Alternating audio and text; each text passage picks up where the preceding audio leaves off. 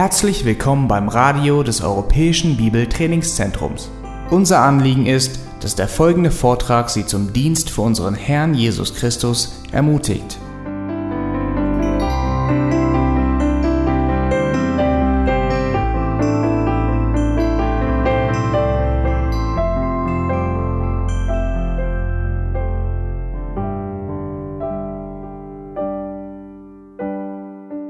Zwei Wochen habe ich eine Predigt gehalten über Psalm 119, hauptsächlich die ersten beiden Verse in der, in der Strophe, die wir betrachtet haben, nämlich die Verse 105 und 106. Und es gab gemischtes Feedback von der Predigt. Also manche äh, haben verstanden mein Anliegen in der Predigt und es kam bei denen gut an und die haben sogar vorgenommen, gewisse Schritte zu unternehmen in ihrem Leben, äh, die ihnen helfen werden, ihr Fleisch zu überwinden, das gehörte Wort tatsächlich anzuwenden in ihrem Leben. Und manche anderen fanden ja gewisse Aussagen in der Predigt schwierig. Manche hatten immer noch nach der Predigt ihre liebe Not mit der Aussage Jesu Christi im Matthäus 5, wo es steht, ihr sollt überhaupt nicht schwören. Und im Psalm 119, Vers 106 steht es, ich habe geschworen und ich halte es aufrecht. Ich werde dein Wort halten.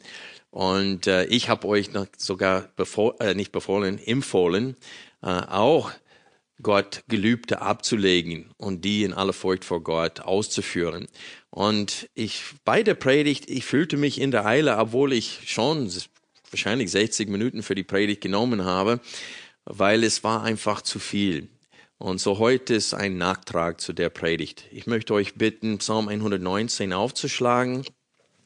Wir wollen die Verse 105 und 106 äh, erneuert betrachten und ich versuche dieses Mal auf 100, Vers 106 genauer einzugehen.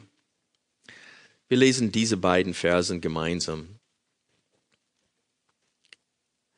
Eine Leuchte für meinen Fuß ist dein Wort, ein Licht für meinen Pfad. Ich habe geschworen und halte es aufrecht, die Bestimmungen deiner Gerechtigkeit zu bewahren. Ich möchte kurz wiederholen, welche drei Hauptaussagen es in der Predigt vor zwei Wochen gegeben hat. Anhand von Vers 105, wo es steht hier, eine Leuchte für meinen Fuß ist dein Wort, ein Licht für meinen Pfad, habe ich betont, dass wenn du die Schrift nicht kennst, dann ist das Wort für dich keine Lampe, ist auch kein Licht. Denn was nützt dir das Wort, wenn du es nicht hast, wenn du es nicht kennst? Du kannst eine super Taschenlampe zu Hause haben mit sehr viel äh, Watt und Ampere und voll beladen haben, aber wenn du es mit dir nicht hast, dann nützt es dir nichts, wenn es dunkel draußen ist. Du musst es mit dir haben, du musst es besitzen. Und wir haben auch gesehen, dass der Schreiber dieses Psalms sagt in, in der, am Anfang de, des Psalms, dass er das Wort Gottes in seinem Herzen äh, verwahrt hat. Das ist Vers 11. In meinem Herzen habe ich dein Wort verwahrt, damit ich nicht gegen dich sündige. Und so ist es klar, dass wenn man die Schrift nicht kennt, dann kann die Schrift uns nicht bewahren vor vielen Fehltritten. Und ich habe dabei gesagt, dass wenn man die zehn Gebote nicht kennt, wenn man sich mit der Bergpredigt nicht auskennt, dass man kein guter Christ ist. Und ich muss das an dieser Stelle noch kurz wiederholen. Das ist auch wahr. Also überlegt euch, wie gut wir uns auskennen mit gewissen Dingen. Ich kenne Leute, die kennen sich in der Bibel nicht sehr gut aus als Christ, aber du kannst sie fragen über VfL Wolfsburg und sie können dir sagen, in den letzten fünf, sechs Jahren, wer alles gespielt hat, welche Position er gespielt hat, wann er verletzt wurde, wie, wie lange die Erholung gedauert hat. Sie können dir alles sagen. Also das, wofür wir Lust haben, da kennen wir uns bestens aus. Wir sind Fachleute in solchen Bereichen. Und ein Christ sollte seinen Gott kennen. Und Gott hat an gewissen Stellen in seinem Wort sehr deutlich seinen Willen zum Ausdruck gebracht. Und wir müssen uns in diesen Stellen kennen. Deswegen, wo ich jung im Glauben war, habe ich jeden Tag ein Kapitel aus Sprüche gelesen, jahrelang, so dass ich geprägt werde von Gottes Weisheit. Und so ist es wichtig, dass wir verstehen, dass in kürzester Zeit kann ein, ein Neubekehrter sehr viel über Gottes Wort äh, lernen. Ich denke an einen Freund von mir namens Sergei. Er ist in Frankfurt zum Glauben gekommen, ist aus der Ukraine. Und äh, er hat innerhalb von einem Jahr nach, nach seiner Bekehrung kannte er die Schrift so gut. Ich habe ihn erst ein Jahr nach seiner Bekehrung kennengelernt und ich konnte keine Bibelstelle erwähnen äh, in meinen Gesprächen mit ihm, wo er nicht vertraut mit, mit der Stelle war. Also er hat in einem Jahr, innerhalb eines Jahres die Bibel verschlungen. Er kannte sich so gut in der Schrift aus, nach, nach einem Jahr. Und ich muss sagen, bis ich in die Bibelschule ging, hatte ich schon zwei Bibeln verbraucht. Also die, die fliegen, eine musste ich neu binden lassen. Mein Schwager David hat diese Bibel jetzt und die, die waren zerfetzt nach, zwei, nach vier, fünf Jahren. Zwei Bibeln. Warum? Weil ich habe ständig in dem Wort Gottes gelesen. Ich habe hin und her geblättert. Ich habe meine also eine Kette geschrieben, wo eine Parallelstelle gefunden wurde. Ich sage, Mensch, diese Stelle ist sehr ähnlich wie diese Stelle. Und dann habe ich die andere Stelle gesucht und dann diese diese Versangaben dann da reingeschrieben. Also innerhalb kürzester Zeit kann man sich sehr gut mit dem Wort Gottes auskennen. Aber auch in kürzester Zeit kann man das vergessen, was man schon gelernt hat. Sehr oft lese ich eine Stelle und dann denke ich, wow, das kommt mir vor, als ob ich das zum ersten Mal lese. Aber es ist schon unterstrichen, und zwar von mir. Und da ist schon eine Parallelstelle daneben geschrieben. Und ich denke, boah, wie konnte ich so eine tolle Bibelvers vergessen? Aber es kommt vor. Und deswegen fordert es, dass wir regelmäßig, ständig in dem Wort Gottes lesen, um das, was wir schon verstanden haben, äh, bewahren, damit unsere quasi, um diese Illustration auszudehnen, unser Akku immer geladen ist, so dass unsere Taschenlampe wirklich leuchtet. Und das ist wichtig, wenn wir in einer Finst eine Welt wandeln und leben, die als Finsternis von Gott beschrieben wird dann brauchen wir dieses Licht. Und ich habe letztens äh, vor zwei Sonntagen gesagt, eine Frucht, die das Wort in uns haben sollte, ist, dass wir selbst zu Lichter werden, dass wir selbst zur Wegweise für anderen werden. Und ich hoffe, dass diese äh, Aussage in der Predigt klar angekommen ist. Ich habe aber auch zum äh, Vers 105 und auch zum Vers 106 gesagt, unser Problem aber öfters ist, nicht, dass wir das Wort nicht kennen, sondern dass wir das Wort kennen und sogar eine gute Predigt hören oder in unserer stille Zeit, Gott spricht unser Herz an und, und wir sagen auch zu anderen, Mensch, Gott hat mein Herz heute angesprochen. Äh, Mensch, die Predigt hat mich echt überführt heute. Aber dann passiert nichts. Und das war mein Ziel in der Predigt, dieses Problem anzusprechen, weil ich auch dieses Problem habe dass Gott mir zeigt, dass gewisse Dinge in meinem Leben sich ändern sollen. Und ich tue nichts. Ich nehme es wahr, ich sage es sogar anderen. Und ich vielleicht ein Stoßgebet, Herr, hilf mir, äh, das zu verbessern, aber ich unternehme nichts. Und es geschieht auch nichts. Dann wächst man nicht im Glauben oder man, man wächst nicht im Glauben, man bleibt stehen. Und man kann sogar Rückschritte erleben als reifer Christ. Und da sind genug Beispiele davon in der Schrift. David.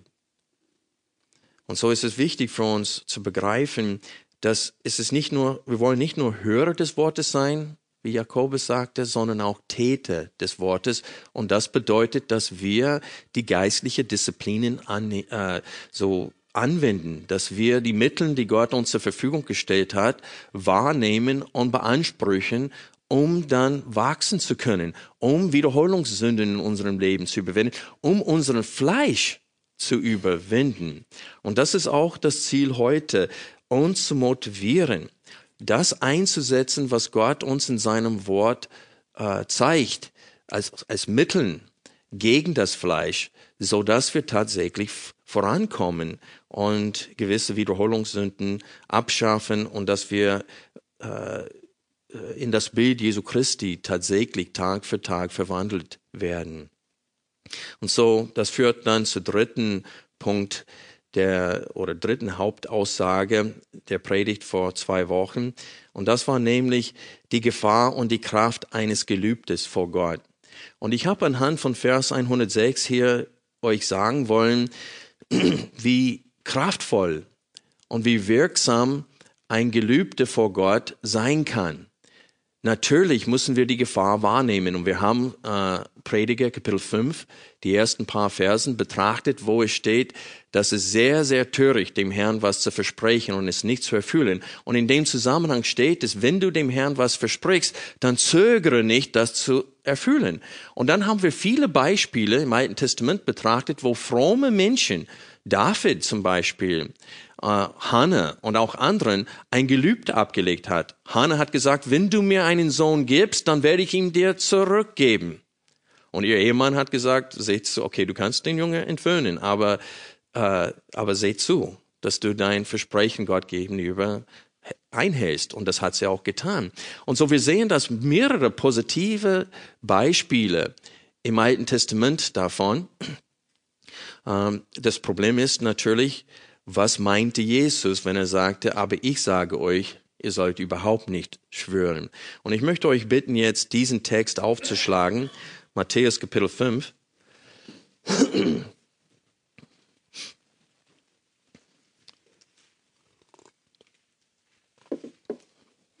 Wir beginnen mit Vers 33.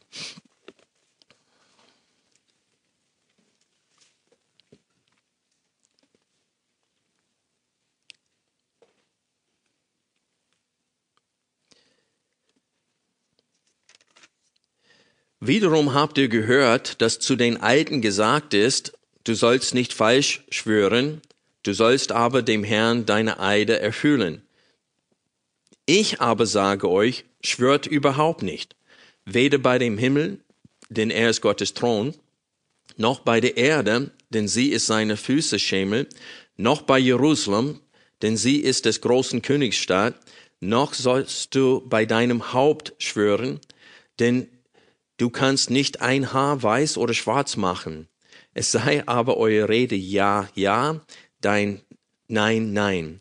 Was aber darüber hinausgeht, ist vom Bösen oder aus den Bösen.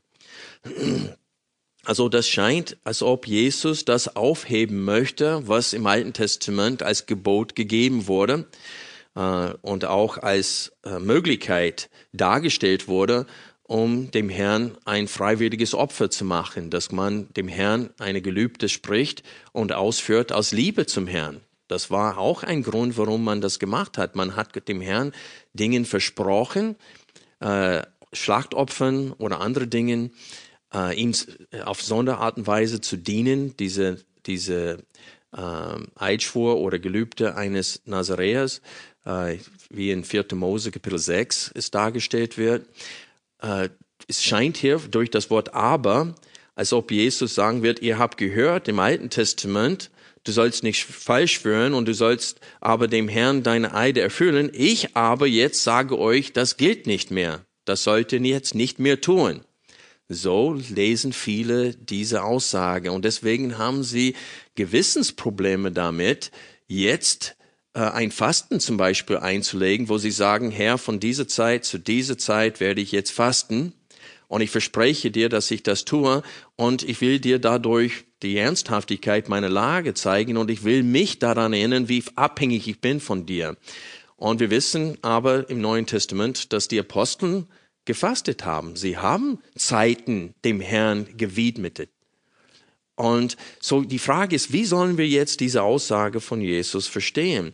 Well, der Zusammenhang ist immer wichtig, wenn wir ein, ein, eine Aussage im Wort Gottes richtig verstehen wollen. Und deswegen möchte ich kurz darauf hinweisen, was die, die Hauptbotschaft in der Bergpredigt ist.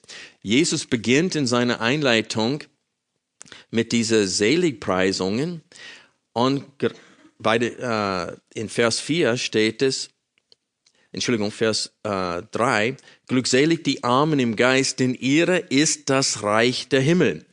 Also Jesus fängt gleich an und sagt, wer in das Himmelreich hineinkommt und wer nicht. Und diese Seligpreisungen beschreiben die Charaktereigenschaften von Menschen, die tatsächlich an Gott glauben und wirklich durch Gnade gerettet sind. Und wir sehen eine Wiederholung in Vers 10, wo es steht, ähm, Glückselig die um Gerechtigkeit willen verfolgten, denn ihre ist das Reich der Himmel. Und dann in Vers 20 sagt Jesus, wer nicht in das äh, Himmelreich hineinkommt, es steht hier, denn ich sage euch, wenn nicht eure Gerechtigkeit die der Schriftgelehrten und Pharisäer weit übertrifft, so werdet ihr keinesfalls in das Reich der Himmel hineinkommen. Und wir wissen auch dann zum Schluss der Bergpredigt, sagte Jesus in Kapitel 7, ab Vers 13, Geht hinein durch die enge Pforte, denn weit ist die Pforte und breit der Weg, der zum Verderben führt. Und viele sind, die auf ihm hineingehen. Denn eng ist die Pforte und schmal der Weg, der zum Leben führt, und wenige sind, die ihn finden. Und dann in Vers 21, nicht jeder, der zu mir sagt, Herr, Herr, wird in das Reich der Himmel hineinkommen, sondern wer den Willen meines Vaters tut, der in den Himmeln ist. Viele werden in jenem Tag äh, zu mir sagen, Herr, Herr, haben wir nicht durch deinen Namen geweissagt und durch deinen Namen Dämonen ausgetrieben und durch deinen Namen viele Wunderwerke getan? Und dann werde ich ihnen bekennen, ich habe euch niemals gekannt. Weit von mir, ihr Übeltäter. Und so Jesus sagt in der Bergpredigt am Anfang, zum Schluss und auch mittendrin, er lasst uns klar erkennen, wer kommt in das Reich Gottes hinein und wer nicht. Und er zeigt uns die Früchte, die äh, einen, einen, einen lebendigen Glauben bezeugen. Und er sagte, ihr werdet sie anhand ihrer Früchte erkennen. In den Versen 15 bis 20 von Kapitel 7. Und so, das ist der, ein grober Überblick von der Bergpredigt und Jesus Ziel in der Bergpredigt. Aber wir sehen auch, dass Jesus Gottes Standard im Alten Testament wieder herstellen wollte. Jesus hat nicht das Ziel, das Alte Testament zu ersetzen, sondern wiederherzustellen. Die Pharisäer und Schriftgelehrten haben gesagt, ja, du darfst eine Frau begehren, solange du sie nicht antastest. Aber Jesus sagte, es ist schon Ehebruch, wenn du nicht nur die Frau äh, antastest, sondern wenn du sie begehrst in deinem Herzen, hast du schon Ehebruch begangen.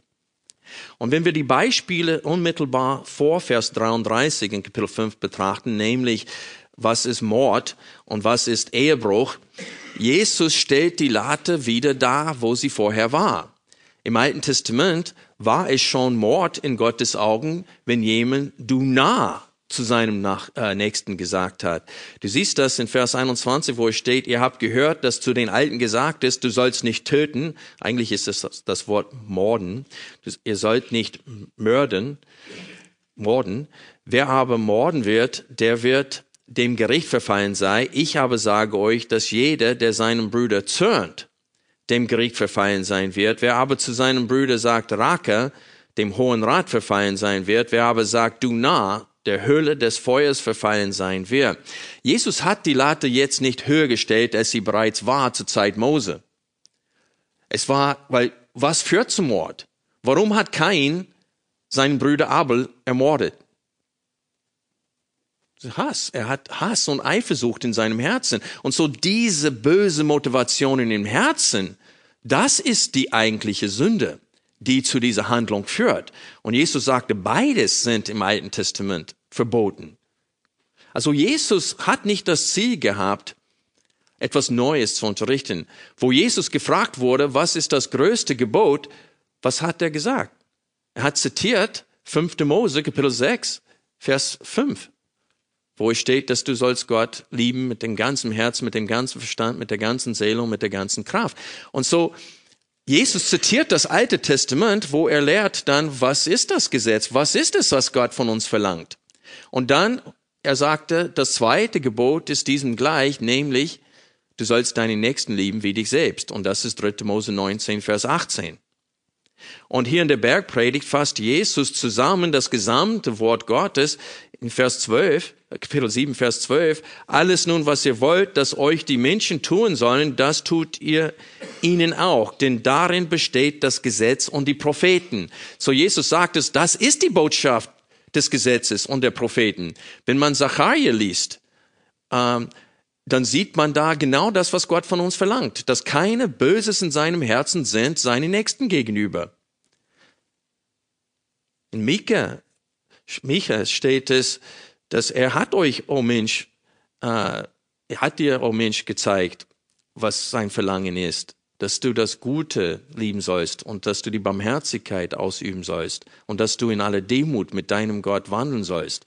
Das hat sich nichts geändert. Gott hat sich nicht geändert und sein moralischer Maßstab hat sich nicht geändert. Gewisse Forderungen von Gott, ob man den Sabbat einhalten soll oder ob man am Vorhaut beschnitten sein muss, das hat sich geändert. Aber Gottes moralischer Maßstab hat sich nicht geändert. Und deswegen in der Bergpredigt spricht Jesus hier von den Geboten. Wir sehen in Kapitel 5, Vers, äh, ab Vers äh, 21 spricht er vom sechsten Gebot ab Vers 27 vom siebten Gebot und ab Vers 33 vom neunten Gebot. Und wenn er vom sechsten Gebot spricht und vom siebten Gebot, ist es uns klar, dass er nicht sagt, jetzt darfst du morden oder jetzt darfst du Ehebruch. Er, sagt, er sagt, er sagt, jetzt ist es klar, was hinter diesem Geboten stand, welche Herzenseinstellung dahinter stand. Und jetzt will er das auch sagen bezüglich das falsch schwören. Wie sollen wir das verstehen, was Jesus hier sagt, wenn er sagt, ihr sollt nicht falsch schwören? Es ist, ähm, ich denke, es ist klar, wenn wir achten darauf, was Jesus sagt hier, wenn er sagt, ihr sollt nicht bei dem Himmel, auch nicht bei Gottes Thron, auch nicht äh, äh, bei der Erde oder bei Jerusalem oder bei deinem Haupt. Wenn man Matthäus Kapitel 23 aufschlägt, und ich bitte euch, das jetzt zu tun, sehen wir, was das Problem war. Die Pharisäer und Schriftgelehrten haben gelehrt, dass du lügen darfst. Dein Ja muss nicht Ja heißen und dein Nein muss nicht Nein heißen, es sei denn, du bei dem Gold vom Tempel schwörst. Dann musst du dein Wort halten. Aber wenn du beim Tempel schwörst, da brauchst du dein Wort nicht halten. Und das, dann haben sie denen gesagt, wenn du beim äh, Altar schwörst, dann brauchst du dein Wort nicht halten. Du kannst es brechen. Aber wenn du bei dem Tier, bei dem Opfer auf dem Altar geschworen hast, na, leider musst du dein Wort halten. Und Jesus sagte, ihr seid Heuchler. Und das sehen wir hier. Ich muss kurz gucken, ab welchen Vers das ist. Das ist ab Vers 16. Wehe euch, ihr blinden Führer, die ihr sagt, wenn jemand bei dem Tempel schwören wird, ist das nichts. Wenn aber jemand bei dem Gold des Tempels schwören wird, ist er gebunden. Narren und Blinde, was ist denn größer, das Gold oder der Tempel, der das Gold heiligt?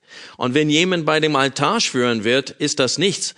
Wenn aber jemand bei der Gabe schwören wird, die auf ihm ist, so ist er gebunden. Blinde, was ist denn größer, die Gabe oder der Altar, der die Gabe heiligt?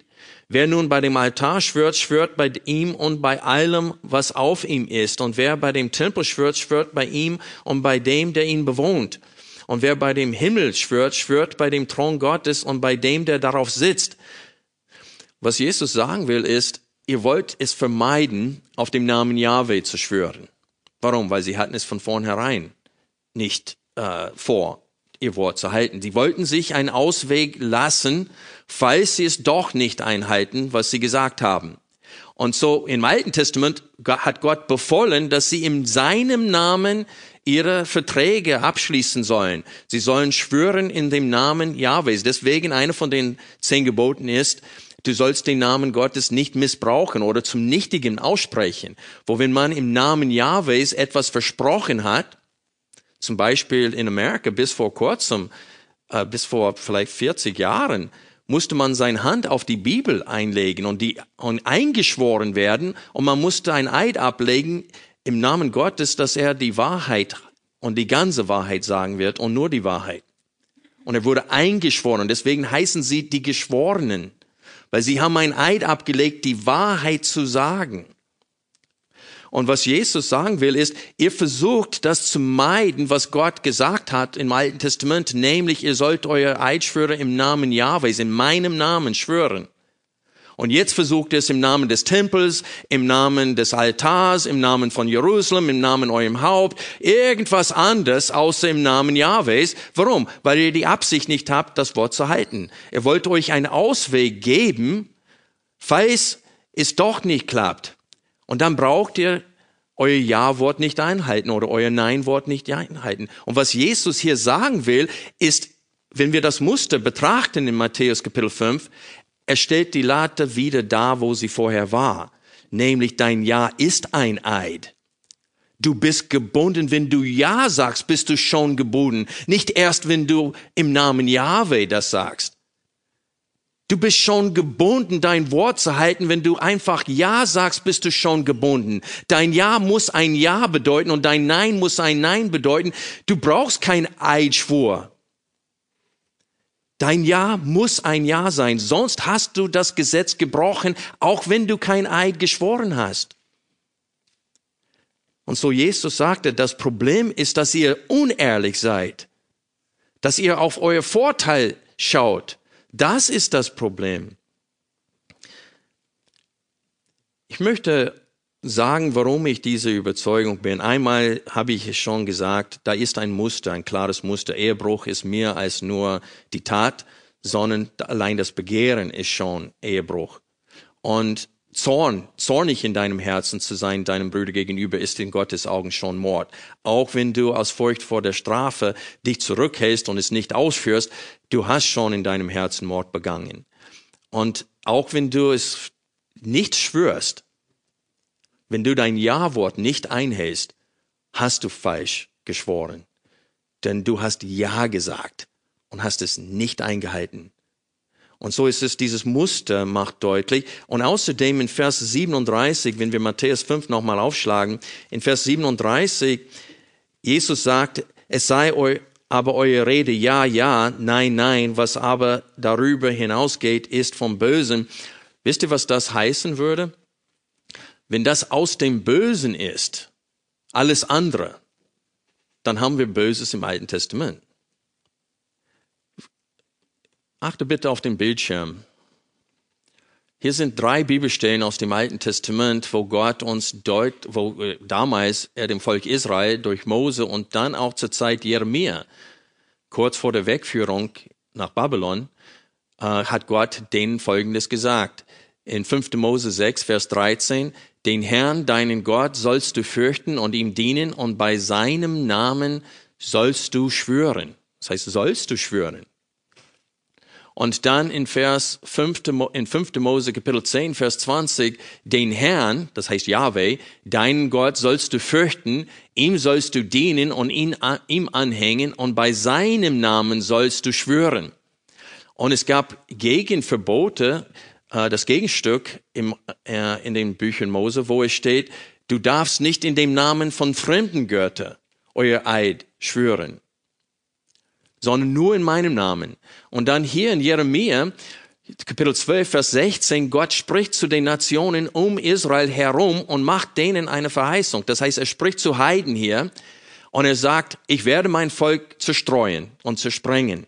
In dem Zusammenhang sagt er das. Und dann sagt er, und ich werde sie zurückführen später in das Land. Und dann sagt er Folgendes, und es soll geschehen, wenn sie, das heißt die Nationen rings um Israel, die Wege meines Volkes wirklich lernen, so dass sie bei meinem Namen schwören. Und hier ist das, so wahr der Herr lebt, so wahr, so wahr Yahweh lebt, wie sie mein Volk ge gelehrt haben, beim Ball zu schwören, so sollen sie mitten in meinem Volk aufgebaut werden. Das heißt, wenn sie aufhören, den Israeliten zu verführen und zu sagen, ihr sollt beim Ball schwören, nicht bei Yahweh, und anfangen selbst bei Yahweh zu schwören und sagen, so wahr Yahweh lebt, dies und jenes, dann werde ich sie aufnehmen und sie werden mein Volk sein. Aber wenn Jesus hier in Matthäus 5, Vers 37 sagt, alles andere ist vom Bösen, dann das würde heißen, wenn er das korrigieren will und das Gesetz Mose absetzen will, dass das Gesetz Mose böse war. So kann ich den Text nicht anders verstehen. Das würde heißen, dass diese drei Verse, die wir gerade gelesen haben, böse sind. Und dass Gott uns zu etwas aufgefordert hat, das böse sei. Und es ist nicht böse, dem Herrn ein Gelübde abzulegen. Sonst haben wir ein Problem, dass Paulus im Neuen Testament auch ein Eid abgelegt hat. Paulus hat diese äh, eine modifizierte Form von dieser Nazaräer-Gelübde aus äh, 4. Mose Kapitel 6 abgelegt, weil diese Gelübde wurde beendet, wenn die Haare abgeschoren äh, werden. Und wir lesen in Apostelgeschichte Vers, Kapitel 18, Vers 18. Nachdem aber Paulus noch viele Tage dageblieben war, nahm er Abschied von den Brüdern und segelte nach Syrien ab und mit ihm Priscilla und Aquila, nachdem er sich in Kenkrea das Haupt hatte scheren lassen, denn er hatte ein Gelübde. Und so Paulus hat sich immer noch an diese, äh, an 4. Mose Kapitel 6 gehalten. Natürlich hat er kein Brandopfer geopfert, wie es da gefordert wurde, aber in irgendwelche Form hat er sich noch an diese Nazaräer Gelübde gehalten. Und er hat Gott etwas versprochen für eine gewisse Zeit und die Zeit wurde zu Ende in Kenkrea und bis dahin ließ er seine Haare lang wachsen. Und dann hat er sie sein Haupt scheren lassen.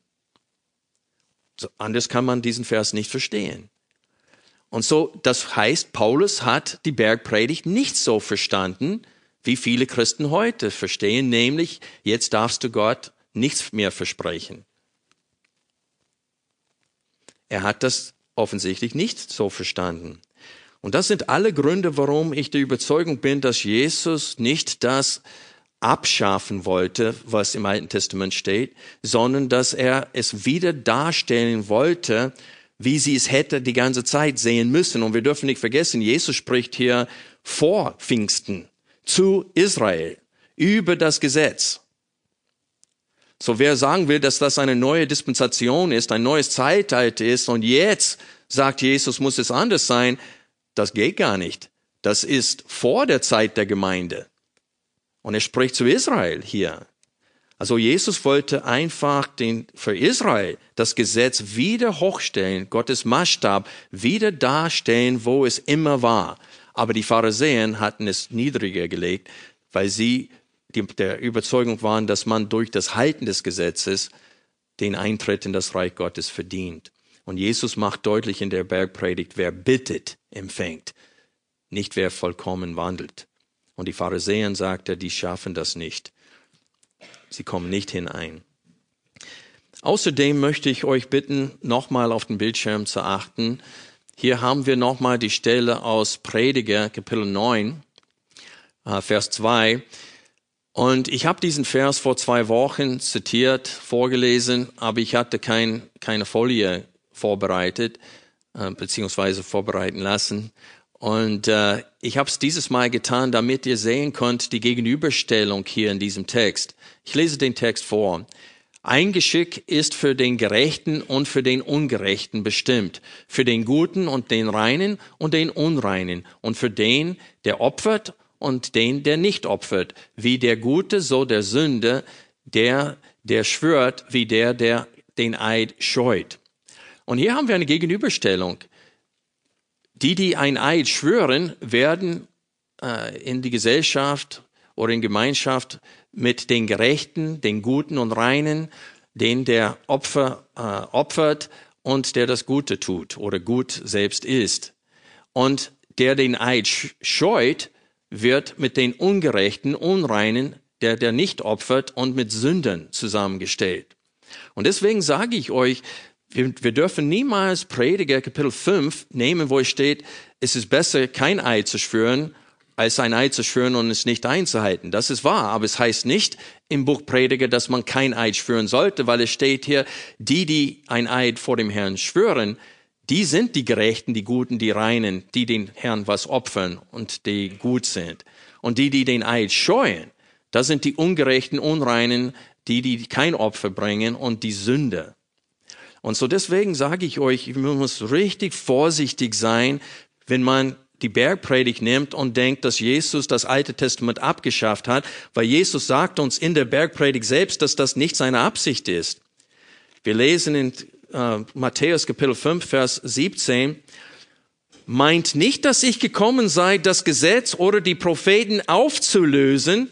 Ich bin nicht gekommen aufzulösen, sondern zu erfüllen. Denn wahrlich, ich sage euch, bis der Himmel und die Erde vergehen, soll auch nicht ein Jote oder ein Strichlein von dem Gesetz vergehen, bis alles geschehen ist. Also Jesus macht deutlich, ich bin nicht gekommen, um das Gesetz abzuschaffen, sondern zu erfüllen.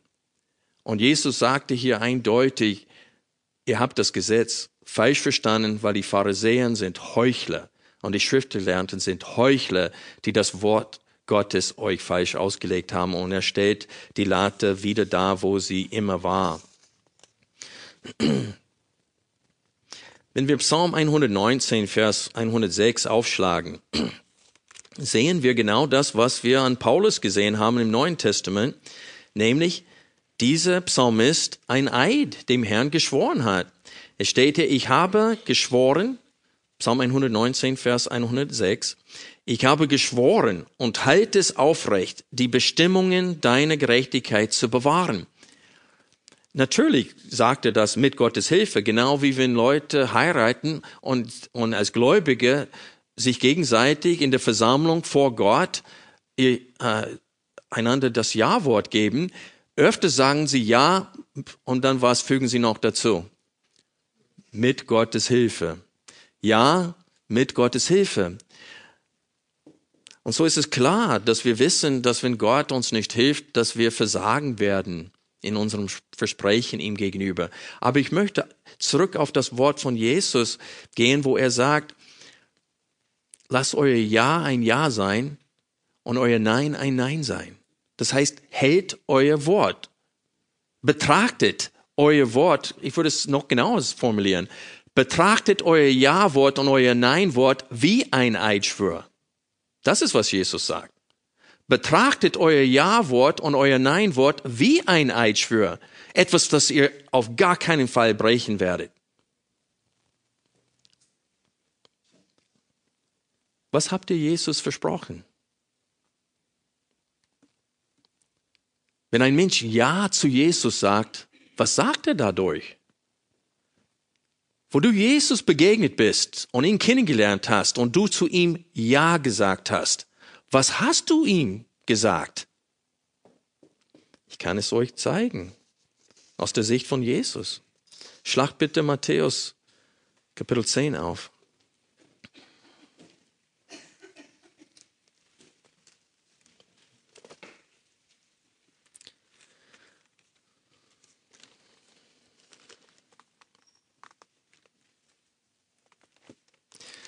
Matthäus Kapitel 10, wir lesen ab Vers 32.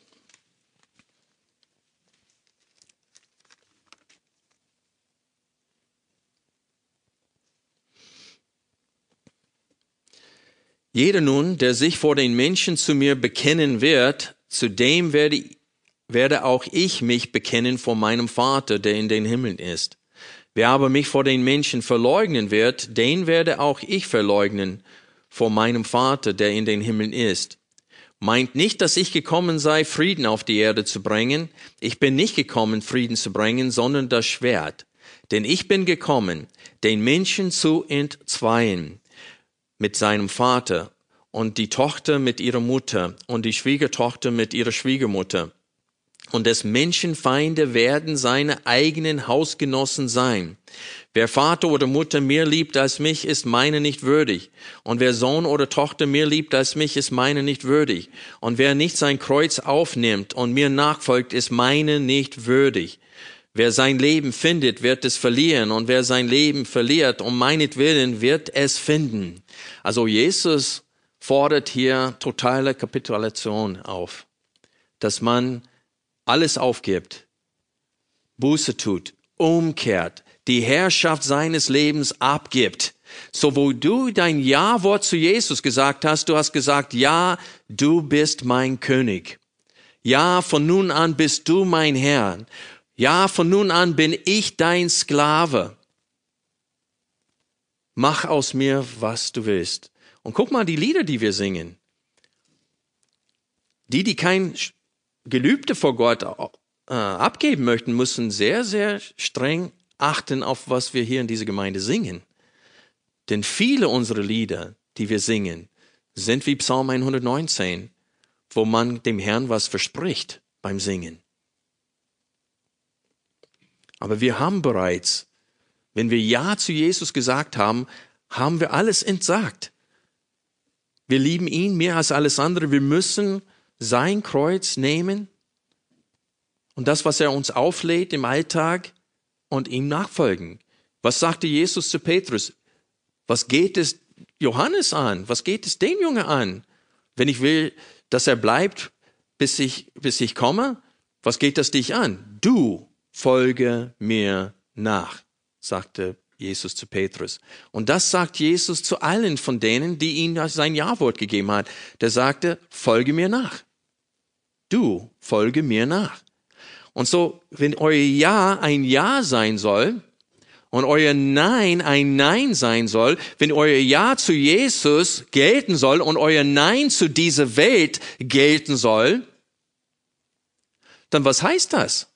Das heißt, wenn Gott dein Herz anspricht durch sein Wort, dass ihr handelt. Wenn Gott sein Teil tut und euch offenbart, was in eurem Leben nicht in Ordnung ist, was sich unbedingt ändern muss, das heißt, ihr muss aktiv, ihr muss tätig werden, ihr muss die Mittel, die Gott euch zur Verfügung gestellt hat, annehmen und anwenden, um weiterzukommen. Sonst wisst ihr, was das heißt? Der Grund, warum ich nicht wachse, und keine Früchte bringe, ist, weil Gott mir ungenügend hilft. Also Gott hat Schuld daran, dass ich nicht vorankomme. Das ist, was man damit aussagt, ist, weil es ist entweder Gott, Gott ist entweder das Problem oder wir sind das Problem. Aber es gibt keine Ausrede dafür, dass ein Christ nicht wächst und, und keine Früchte bringt. Und wir haben ihm unser Ja-Wort gegeben. Und das heißt dann, jetzt tue ich, was ich tun muss. Wenn ich erkenne, dass bei mir ein Problem ist, dass ich so träge und faul geworden bin, wenn ich das erkenne, dann muss ich was unternehmen. Ich kann nicht einfach, weil mein Gebete wird der Herr nicht mal hören. Warum? Weil ich ein schlechtes Gewissen vor Gott habe. Und ich habe keine Kraft in meine Gebete, weil mein Gewissen mich ständig anplagt. Und ich bete, Herr, hilf mir, meine es eigentlich aber nicht, weil ich weiß, was das bedeutet. Ich muss was tun.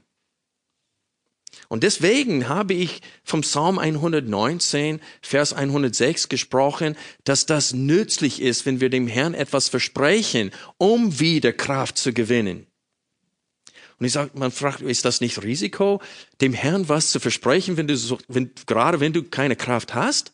Da verstehe ich das. Ich verstehe, dass man Angst davor hat. Aber ich kann euch nur sagen, dass Paulus das getan hat. Paulus sagt über sein eigenes Leben, dass er sein Leben zerknechtet. Er sagte, wisst ihr nicht, dass die, welche in der Rennbahn laufen, zwar alle laufen, aber einer den Preis empfängt? Lauft so, dass ihr ihn erlangt. Jeder aber, der kämpft, ist enthaltsam in allem. Jene freilich, damit sie einen vergänglichen Siegeskranz empfangen, wir aber einen unvergänglichen.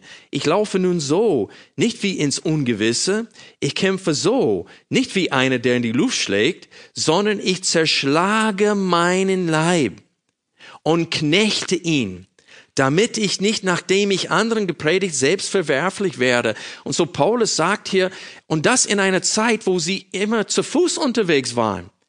Also in einer Zeit, wo Paulus ein sehr hartes Leben hat. Sie haben ihre Kleidung mit der Hand gewaschen und ausgehängt. Sie haben, sie waren, wie gesagt, überall zu Fuß.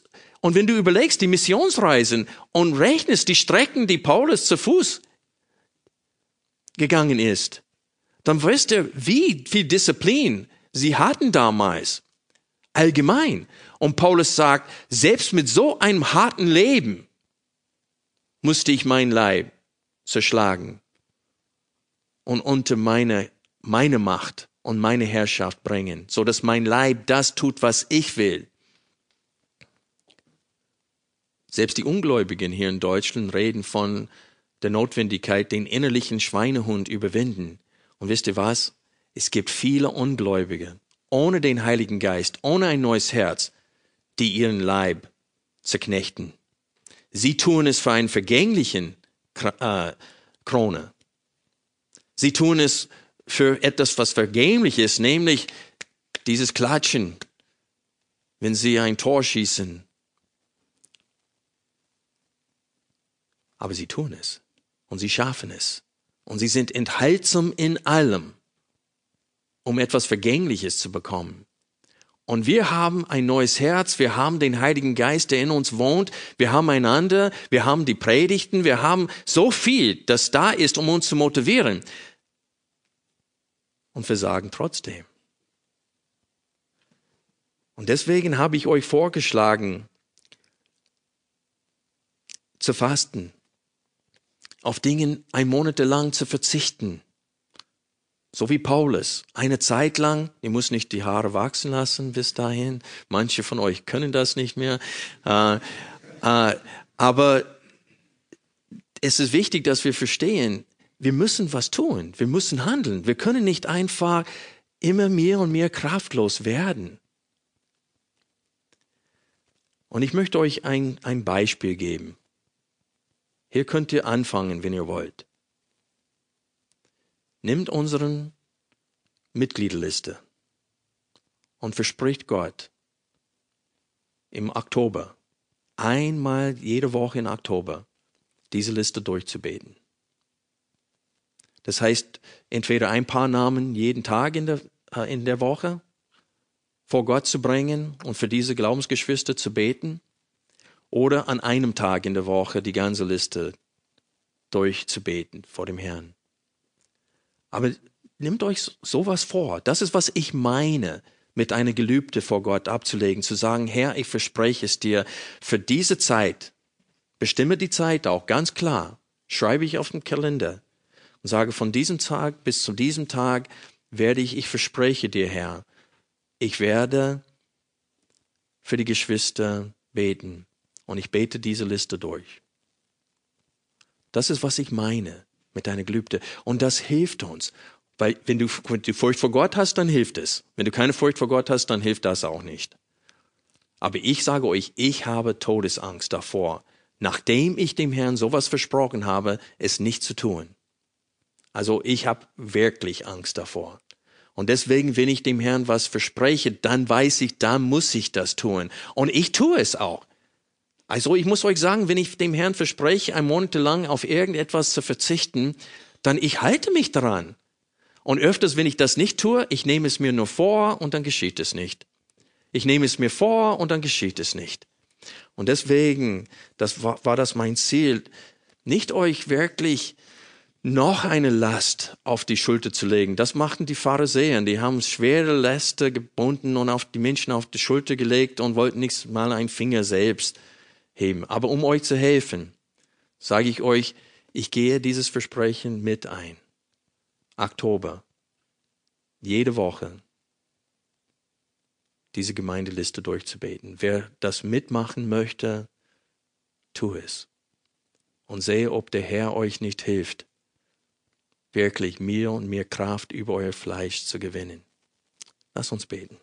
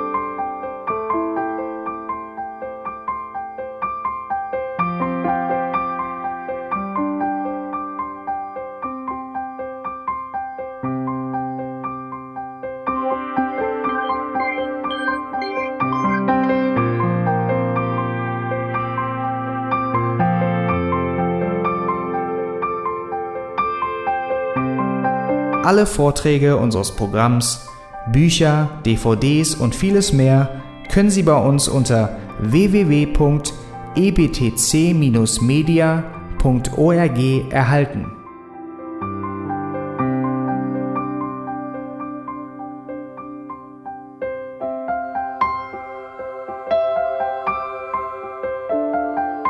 Radio Neue Hoffnung ist frei und ohne Werbung nur aufgrund Ihrer Spenden möglich. Wenn Sie weitere Informationen dazu finden möchten, wie Sie Radio Neue Hoffnung unterstützen können, besuchen Sie die Webseite www.rnh.de.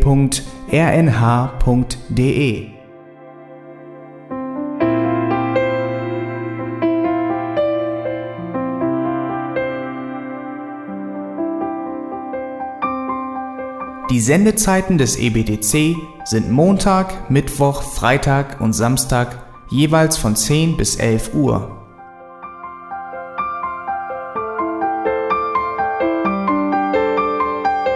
Sie finden uns im Internet unter www.auslegungspredigt.org. Eine E-Mail können Sie uns senden an radio@auslegungspredigt.org. Telefonisch erreichen Sie uns unter 0049 30 60 988 610. Unsere Postanschrift ist EBTC Havelländer Ring 40 in 12629 Berlin, Deutschland.